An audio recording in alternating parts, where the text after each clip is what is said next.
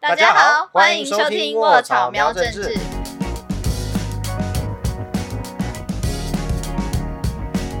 我是卧草的总编萌萌，我是卧草的范。卧草喵政治每周帮大家瞄一下台湾重要的政治议题，也记得帮我们订阅 YouTube 频道，按下小铃铛，还有 Sound on、Spotify、Apple Podcast 都可以听到我们的节目哟。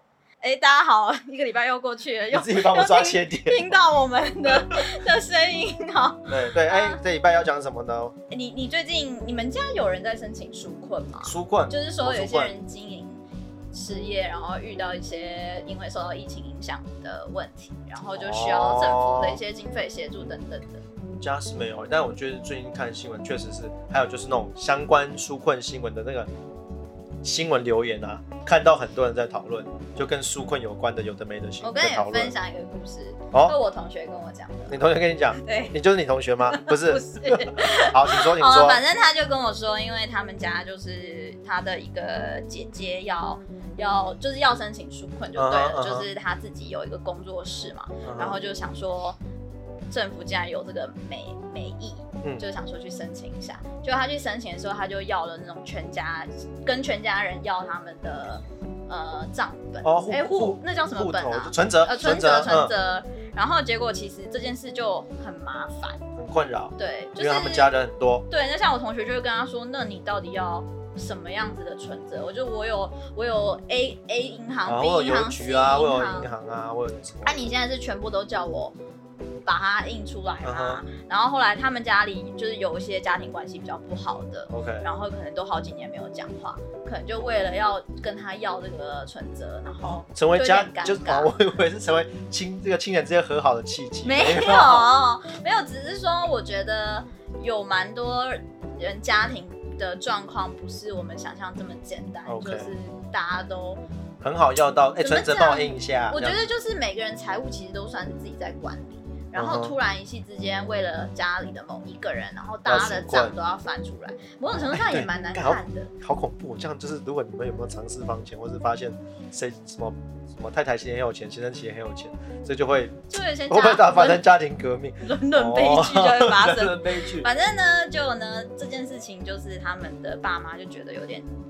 就是弄得家里很不开心啦，然后很不开心就打电话去，就很可怜的那个承办人员，承办人员就接电话就问说，为什么只是申请一个纾困，要搞得全家大小都要把自己的就是身家都搬出来给政府看？你们难道不能自己查吗？然后后来才发现说，哦，现在还有一个是有点签那个窃结书，对，然后政府就可以直接去调你的一些资料。然后你就不需要，所以他们打电话去问之后，对方就公务员就直接跟他讲，好了，你就签一签，然后对啦就可以了。对，就有点被动式，你知道吗？就是提出问题，他才告诉你说啊，其其实也不需要搞得这样啦，没关系的，哎呀，身份证给我就好了，这样子，就是会有这种这种故事出现。所以当然你看新闻在讲说，对啊，因为很多人都有在有在讲，就是为什么 A 可以申请到，B 可以申请到，那我不行，或是。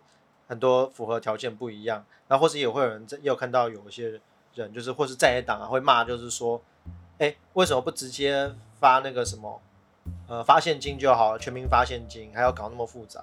所以其实我觉得，就这这一阵子就是防疫，虽然武汉肺炎的疫情相对的告一段落，但是现在的焦点还是就集中在疫情之后的经济复苏，或是这些纾困要怎么做，就大家都在吵这件事情。很多人现在其实在吵的，就是说为什么那个就是纾困，然后和振兴之间的你凹的好硬哦，有吗？有吗？你知道今天就是我们实习生就跑来问我说，哎，我他就问我想测试知道说我知不知道，你不要笑，他就想测试说，呃，我知不知道纾困跟振兴的差别的差别？嗯，那你怎么说？你不知道，其实我也不知道我讲的是不是对。我先讲一下我的版本好。好。振兴就是我们，呃，不不，纾困就是疏解困难，对哦，就是把困难给赶快排解掉。然后在我认知里面，纾困是比较紧急的，是比较比较是当下遇到的一个问题，然后政府要赶快帮你处理掉，有点像是生个那个感冒啊，然后我要赶快开个药让你拜拜。然后你的症状压下来。对，然后振兴比较像癌症，就是就是就是说他这个这个问题已经是有一段时间了，那他比较需要长期的去处理。举例来说，好了，可能是一个一个地区，他们常年的那种青年都外流了，然后导致那个地方就是经济啊或者老年化的问题，那可能政府就必须要介入，然后去处理。所以在我理解，这样子就是比较属于振兴方面的金钱的。就是感冒跟癌症，对，一个是急性感冒，一个是重的 末期癌症之类的，这两个差别。我的理解或是这样，因为其实纾困，因为其实这整个呃，不管相关法规和预算啊，当时就是因为因应疫情要定的那些纾困振兴条例，或是纾困振兴特别预算嘛，所以本来就是要理论上就是要因为疫情影响而需要纾困的或振兴的对象才会适用，所以就是。它有几个条件哦，一个就是你要是因为被疫情影响，嗯，还有就是你要困，你要困，你才要被纾困嘛，对对对，爱爱困，你要困才需要纾嘛，对不对？所以才要纾困嘛，所以你是要被武汉肺炎影响而有困难的人的对象，人、公司、银行什么这个产业，所以才需要才适用这个项目。但现在都逐渐放宽了，所以就是纾困还是应该是要救那种。我如果没有得到这个纾困，我可能就真的就活不下去、过不下去的人或是公司。但也有听到说，可能说我经营一间餐厅，他已经赔钱很久，他可能在疫情出出来之前 就一直狂赔钱。嗯，然后只是我就是运气很好，我就撑到了有纾困。也是有这样，也是有可能这样申请单位。对，所以他某些程度政府还是会希望你能提供一些资料，就是它能够多少证明说你真的有受疫情影响。哎，范，那我上次有听你有讲啊，就是你们是不是有去访调那个跟餐厅、餐厅这个受到的影响？因为因为我们这次采访是想要了解了解不同产业怎么被疫情影响的，因为可想而知，我们前面讲的旅游业是重灾区，当然是很自然，因为大家就是不出来玩了，尤其是在台北也不会进来。嗯，就是大家还有可能还会去南部干嘛的，所以呃住宿业真的是受到很大影响，没有错。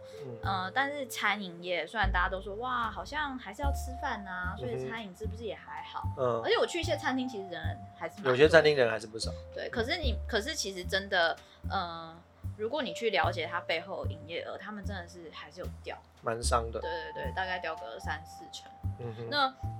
突然让我想到一个笑，很好笑的事情，不是你知道有一些小吃店，他们就是好吃到很嚣张，好吃到很嚣张，就是嚣张到他们是，所以你一定要到现场才吃得到，所以他不想要跟任何的外送平台合作，没错，凭什么要让你们抽抽成？而且他们是抽很凶，你们问到？三十到四十三三四成，哇，就是比如店家六，然后比如说你一百的。一百块的便当好，便当有三四十块是外送平台拿走。对呢，好，怪不得。反正呢，这种这种呃小吃店，但可是当然，我觉得从他们的角度来讲，你今天有很好的产品，就是食物嘛，嗯，你当然是希望客你的客人是在最好的状态下最完美。对，因为还要摆盘，你要外送就没有，你摆盘啊，它的热度啊，我用的餐具啊，就它说明都有考量到。对，然后你才有回购率嘛。对，所以他当然就觉得说，哦，如果我配合那种。那种呃外送平台的话，我不但赚不太到钱，然后凉掉了也没有那么好吃。所以呢，可是可是呢，疫情这个发生的时候，他们就不得不跟这些平台合作，被迫要合作，不然因为大家如果在家想要在家吃，不想要出门吃的话，那我就没生意了。你看，你想到，你知道我那天本来想说跟我妈去逛。夜市什么，就在家台门，就我就看到一个新闻说，连逛夜市都要安全，安全 社交距离，安全社交距离，我就觉得这样逛夜市很扫兴啊，就没有夜市感。对啊，我觉得很久没有吃咸猪鸡啦。所以这个我觉得反就比如说，那你可能就因此影响你去夜市的动的动力，那夜市的摊商他的生意就会变少。嗯，对，所以就要一也是要这样一环扣一环。所以所以就是算是说，某种程度上有一些产业也变好了啦。哦，在网络上的产业，那天你有讲，就是结果有一些产业大发力是，可能像电商，就是说网络销售的的的业绩，可以可以讲哦，不是没有讲他名字没关系，就是网络的，可是你可这个逻辑也很可以理解啊。你今天好，你在家你也不能逛街，然后你也不能逛夜市，那你就网拍啊，哦，只要放到购物车也爽啊。所以你是不是说那个你问到那家电商他们业绩？就业绩有有有变好，但但但我就不说不能透露数据，但是 但是说呃，他们当然也会觉得说，确实是变好，所以他当然他们也不会去申请纾困哦，对对对，这个都是趁机要提醒他，真的但有题外话有需要的再去领纾哎，困。对，这边也是呼吁大家，真的钱要留给真的有需要的人。对对，你知道什么？这不是什么跟口罩一开始一样，叫什么 OK 什么？我 OK，你先领。对，真的，因为其实要因为因为虽然台湾自己的疫情现在慢慢的就是舒缓，对，嗯但是像很多的产业，他们真的是重灾区。就算你看台湾都变好，那那些做外国游客，因为像去之前一整年，台湾有到一千多万的人次的游客，等于是这一千多万人在这这个可能这一整年，因为国外的疫情还没有好起来，几乎都不会来。你想看那些消费的能量，这损营业额的损失会是多少？所以真的可以让你有真的有需要而且看到新闻说，有些人他可能非常努力的在创业，嗯，然后好不容易撑了一两年，把一些很稳定的东西都做起来，可以勉强打平自己每个月的业绩。可是那个疫情一冲刷起来，他赔的状况已经是可能未来还要再花更多年的时间才能赚回来，嗯所以他能做的就只有收摊。关门。所以这个其实对啊，其实这对这个也是让我们想到，因为像我们当时去访的那个旅宿业青年旅馆，他们其实就想到一个办法，就是嗯。他们其实在等于是我不能把鸡蛋放同一个篮子里，对，他就是同时在做这个异业经营，就是虽然我在做旅宿业，但他同时做了那个卖饮料，甚至去看店面说干脆直接开饮料他在那个。疫情最严重的时候，他就想说啊，我们现在旅宿都没有生意，所以他们就开始卖卖饮料之外，啊，反正旅宿没生意，那而且他也预估到说其他人可能会倒店关门，可以跟大家逢低买进，分享一下什么叫做没生意。嗯，就是你平常他们的住宿是九成嗯满，哼就是十个房间九个有人住。九个，满，但是现在是只剩一层，只只有一个人住，十个房间一个一一个房间啦，十个房间一个房间住，对对一个房间住，就是嗯。是真的很惨，这是完全没有办法营业下去。然后，嗯，当然当然，我们相信疫情会好，嗯，也只能这样想，对，这是一定，就是可能，可是你不知道什么时候，对，那住宿业不会因为武汉肺炎而这个产业就因此而消失你总要有人了。住嘛，总要出去，不在自己家里，总要有地方住，对对对，对所以只是只是说，在这个现在这个状态，他们总不能空窗。对，那你一定要找事做。那我们遇到的这个这个店家，他他想法就是开饮料店。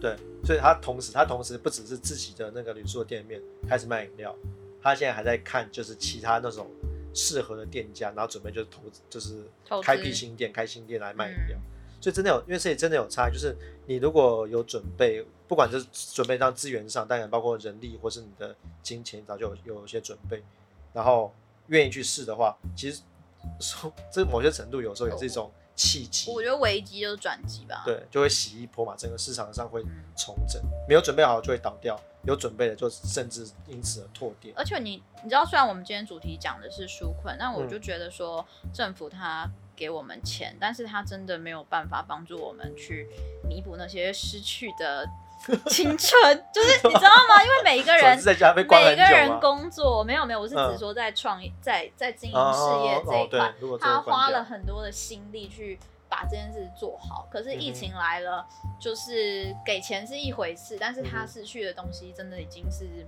我觉得超越金钱呢、应该很难过吧这？不禁让我想，又又又要跳离主题了，这要怪就要怪，哎怪什？么？怪什么？怪 C H O 吗？还是 C H I N A？好了，对吧？这不是今天的主题。不过，里面你刚刚讲到政府啊，所以其实当然就是发生这一情之后，政府防疫做的很好，但这次纾困其实一开始是被骂的很凶。所以真的就像那时候我刚开始纾困在讲政策的时候，就是也是那种有那种被说一日多变嘛，嗯。甚至有那种就是行政院长苏贞昌可能他自己宣布了要怎么做，就是基层的公务员就是第一线要帮忙填单子那些公务员还不知道说哈，我也是看了新闻才知道，原来原来要要有哪些规则，然后但是你又想到说你在那个柜台门口，然后那个人已经冲进来了，说啊怎么办，我还不知道，已经冲进要填资料了，所以造成很大的那种就是第一线公务员的压力还我我猜我猜我们那个行政院长他也是急着要安抚民心，嗯所以他就讲了这样子的一个尚未传传递下来的资对讯。对对对，因为政府的体系毕竟很大，能够传递公文，然后并且让第一线的呃工人了解这个政策。毕竟出展因为这真的非毕竟很复杂，每个人有不同的条件，要准备不同的资料。他们面对第一线的时候，又有那民众的压力，情绪上的，你想可能很急啊，你想你已经赔成这样了，你当然是能能拿钱的方式，你就急着要去。要赶快去拿，对啊，然后拿不到更不爽啊！你不是新闻都报了？对，市场都已经拍拍胸脯保证了，那怎么现在拿不到？这样，对，哎，这个确实是可以可以理解那个心情，就是大家可能都会为了这个要拿到钱很心急，那政府也不是说没有做事，但真的就是要细心、要细腻的地方还有还很多。我我今天刚好也有问萌萌一个问题，说像这种非常紧急的纾困政策，它还是要进立法院去做。呃，审核的对吧？对，立法院只能就像是一个框个大方向，就是我准许你在什么样的原则情况下用这笔钱，但是执行的细节会是由行政部门去规划，因为毕竟太细了嘛。那你还是要交给各个部会，他们比较了解各个产业到底他们的规则是什么。所以立法院只是在原则上通过，就有点像是你跟你爸妈申请说我要去出去玩，我要吗？我要我要去买东西吃，OK OK，对，但他不知道我要吃什么，对，然后你就是 OK，他们只给你两百块去买东西吃，但他不会跟你细节说啊，你要买多少钱的饮料，你要买多少钱的主食，你要买多少钱的配菜什么的，对，它只一个框个大方向。因为你还记得我前面讲那个我同学的故事吗？我就我我本我的想象会以为说，可能呃立委在监督的时候也会去考量到这个细节，就可以避免这个问题发生。可是是不是其实像在这种？非常紧急的纾困政策下，也只能实施了，才能滚雪球式的去修正。对，你说滚动式检讨。对对啊，滚雪球式。滚雪球不是研究，是做研究。对吧？滚动检讨。滚动检讨，就就像我们有分第一波和第二波的那个纾困一样。有有看到第二波的纾困政策，其实就是也更便民了一些。对，更便民。然后公务人员压力就很大，对所以看到那个 新北市，哦，对对对，就也不知道大家有没有看一个新闻，嗯，就是。一群公务员，他们对的那个推了大概五十几个纸箱，是五十几个吗？反正很多纸箱，很多就很多个纸箱，是几千笔的资料吧。然后就要去审，全部都是地方政府要送到中央，说啊，那你们你要你要要你们来帮忙。那是因为某人说了什么？没有，就是我可以理解，就是中央说拍胸脯保证说，反正有问题就是来找我们中央。对，但有时候就是，对我我是这样讲，就是我会，我原则上我都会给过，但是你也不是就是。就是我方便，我给你方便，你就真的那么随便。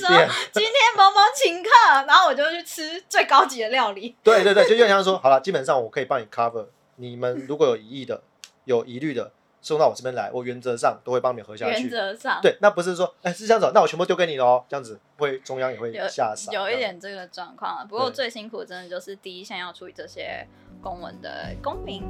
没错，公公务人员，公务人员有公务人员也是公民，公务人员和公民啦，就是我觉得大家都是在不管在防疫的时候，其实我们可以感觉到有这种叫什么，就是不管是政府或者人民，某些程度有一种一条心的那种感觉，大家去遵守那个一些防疫的政策，然后我们有就一个很好的防疫战啊，我觉得可以分享一个蛮有趣的，就是我在做。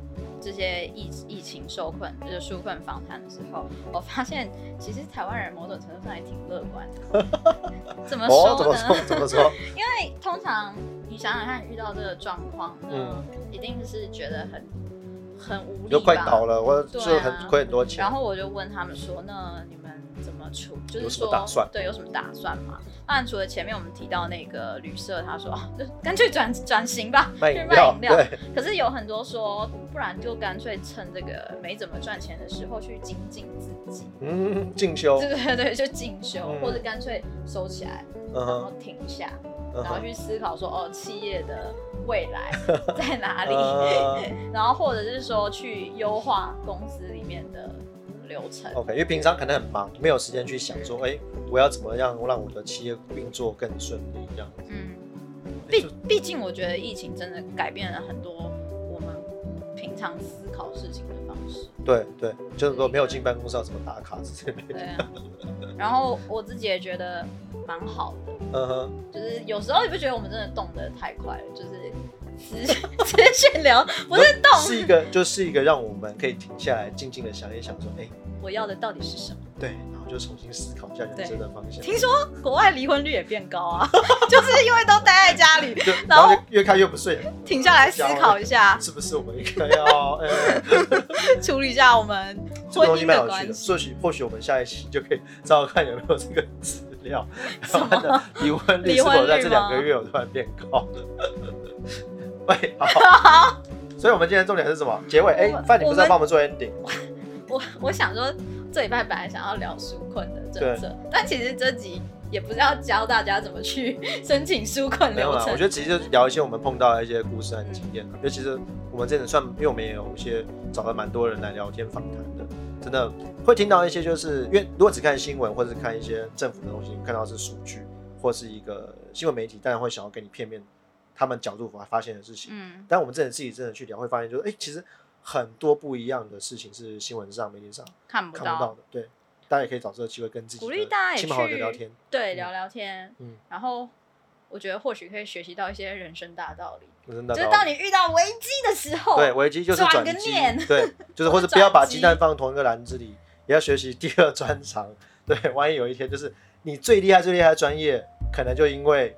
疫情或是什么原因的关系被取代了，不能使用了，你就必须要立马。我觉得可以给一些就是我们年轻的听众，您您贵庚呢？年轻的听说，就是大概可能刚出社会，或是说说不定有学生的，我觉得就是现在的趋势就是要几乎真的是尽量要有多种技能，多功，对，两三种，你可能就是。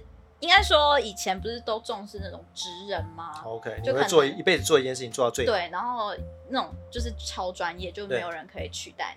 可是我觉得现在科技进步太快了，就是啊，你只有一个技能，是不是？你可能第二天就被取代。就是不，也许说天灾人祸，或是因为科技进步，你这个产业明年就不见了。是啊，是啊，那就刚好也是个提醒，就说你可以趁机去培养多个技能，像像那个，你看，说不定，说不定我们。那个旅游业的那个受访者，他可能饮料店做太好，然后我们下次去的时候，那边整间变成五层楼的，都在卖饮料，然后就是什么全台连锁超强，一一楼饮料，二楼餐厅，然后三楼酒吧之类的。然后那个那个访问故事变说，当初我就是做那个旅书，也发现做不下去。原本以为武汉肺炎是我人生的低潮，没想到让我人生走入了一个新的高峰。对，所以我觉得真的趁这个机会，大家。生活步调放慢之后，真的可以思考一下，就是哎，是不是应该要做一些不一样的事情？我觉得我们这集很很也很 chill 哎，因为我 上个上个礼拜听你的声音，觉得你好像快睡着了。然后我们剪接的时候也说，哎，你们两个真的睡觉。我在思考人生的方向，开始要放慢我的步调。我觉得上礼拜是因为太热，所以我们两个人讲话都很累，然后就是那种嗯嗯，欢迎大家收听《我早没有这次。好。那我们 好，我要做 ending 了，不管你了，习惯。好了，如果喜欢我们今的内容的话，就是就刚刚前面有讲到，一定要定期定，哎，不是，一开始有讲定期定额，现在好吗？没错，对，还是要定期定额支持我们做更多更好的内容，但是也不要忘记订阅我们的 YouTube，开启小铃铛，还有我们的呃频道会在 Spotify、s o n On 跟 Apple Podcast 上面，对，都可以听得到。而且我想说，你们如果真的有把它听完的话，可以告诉我你们有多少人听到最后吗？我没办法。留个暗号，个暗号，有听到最后的请回答，回答。卧槽，好棒棒。OK OK，有听到最后的，请在留言或私讯我们的粉砖、Twitter、Facebook、IG，然后都可以搜寻卧槽，然后偷偷跟我们讲说，我有听到最后。卧槽，好棒棒。然后也想，如果你们有认识什么。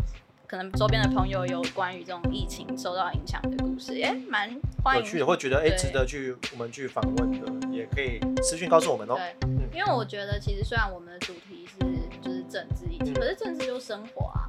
对。所以生活发生什么事情，其实都是跟政治很相关。当你学会去关心生活的时候，你就进入政治这个领域。哦。这就是今天的 ending。哦，还有道理，快赶快收这 ending 跟的好。范婷说的，生活即政治，政治即生活。对，关心生活，关心政治。好，最后就是也是希望大家可以定期定额支持卧槽，支持支持我炒作更好的内容。没错没错，好，下周同一时间就是请继续锁定卧草喵政治喽，拜拜拜拜。